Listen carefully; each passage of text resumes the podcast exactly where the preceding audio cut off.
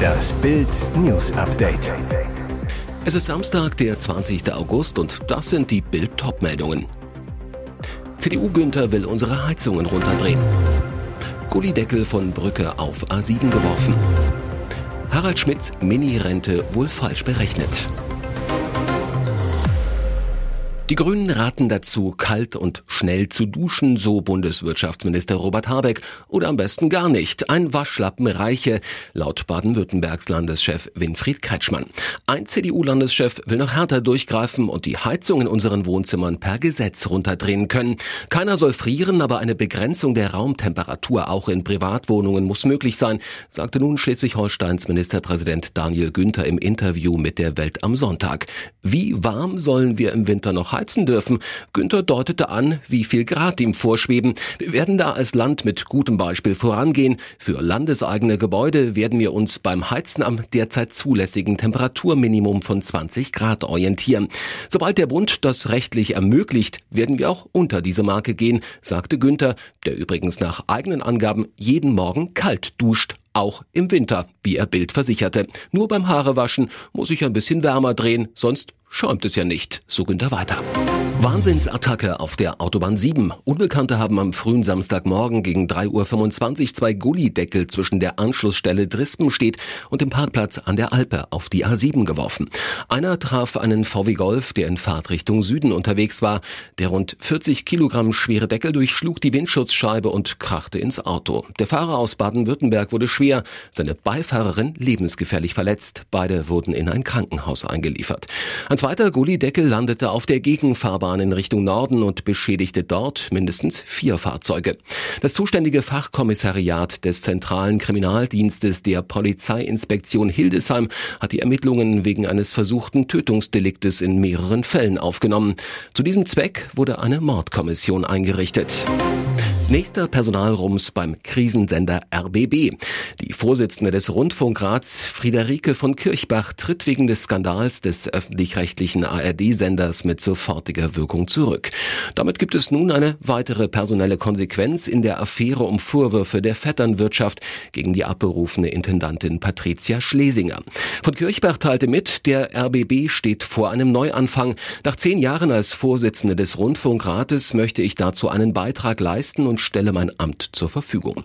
Sie betonte außerdem, in der aktuellen Debatte um den RBB und das öffentlich-rechtliche System solle es nicht um Personen gehen. Für sie stehe die Sache im Vordergrund. Der Rundfunkrat ist eines der Kontrollgremien in dem öffentlich-rechtlichen Sender. Er hat die Programmarbeit im Blick. Das Gremium wählt auch den Intendanten.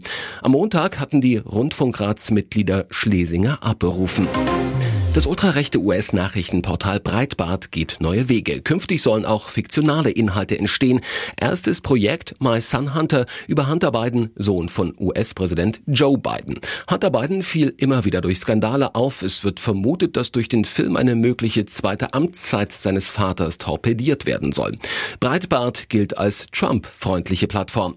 Der Film soll ab 7. September online zu sehen sein.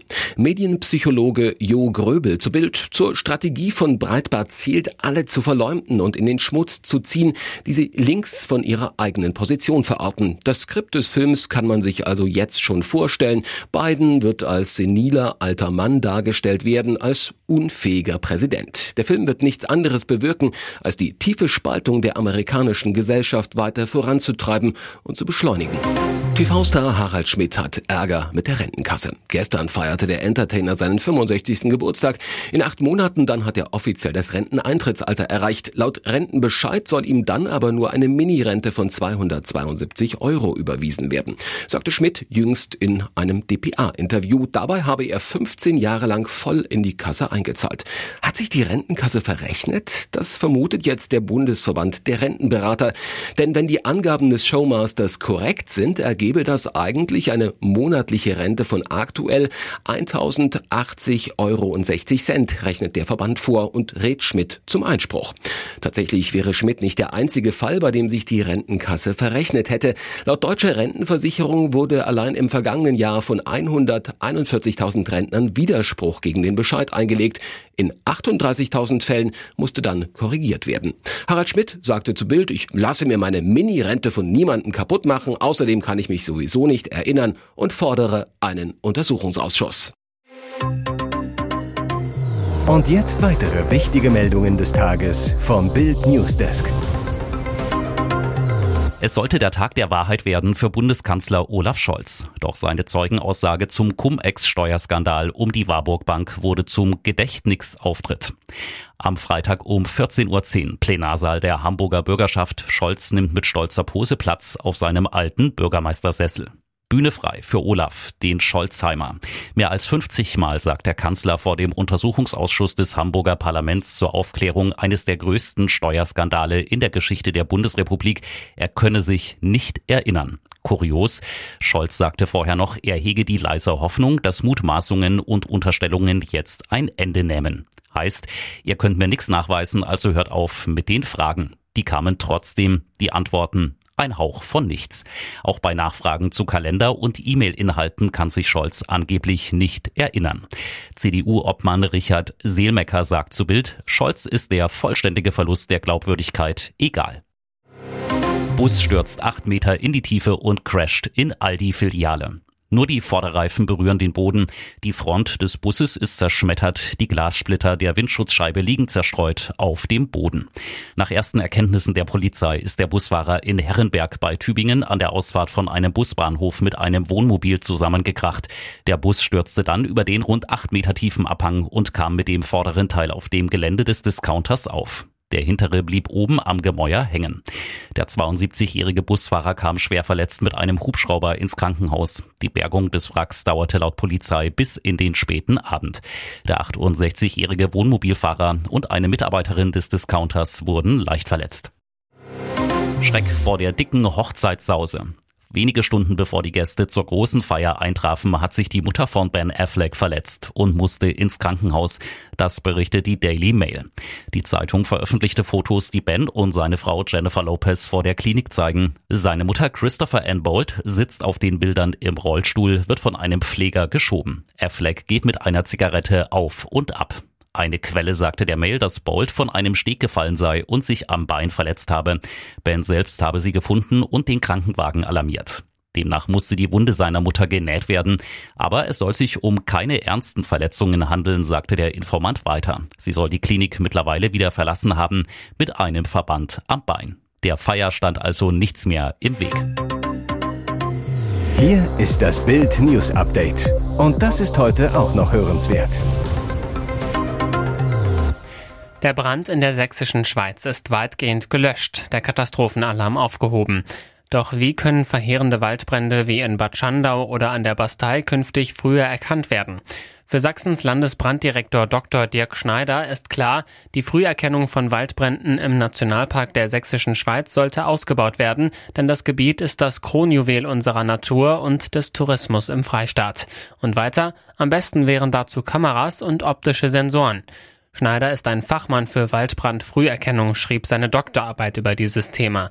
In den Landkreisen Nordsachsen, Meißen, Görlitz und Bautzen werden bereits kameragestützte Brandmeldesysteme genutzt. In der sächsischen Schweiz wird dieses System noch nicht genutzt, da unter anderem die vielen Schluchten die Erkennung erschweren.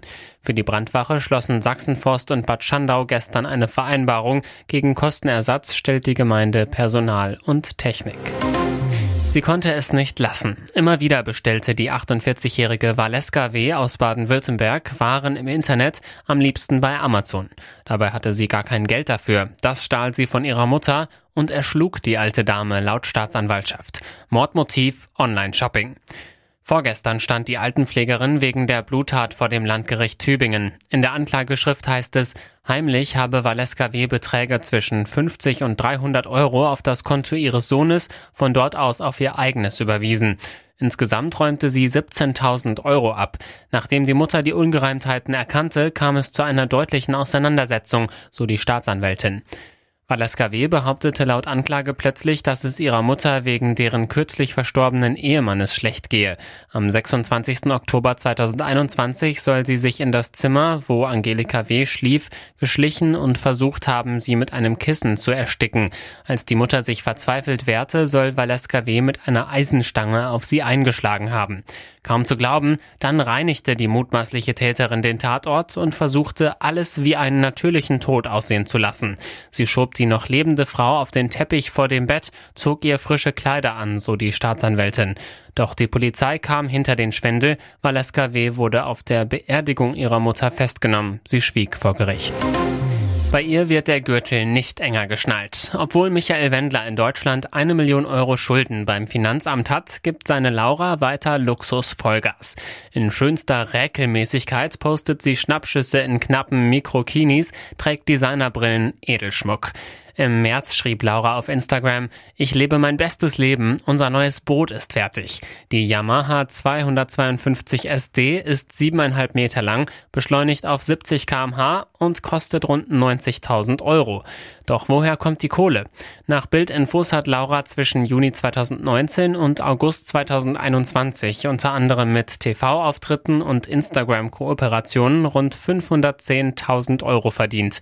Aber sämtliche Gagen sollen an die US-Firma Cape Music Incorporated gegangen sein, wo Wendlers Tochter Adeline Geschäftsführerin ist.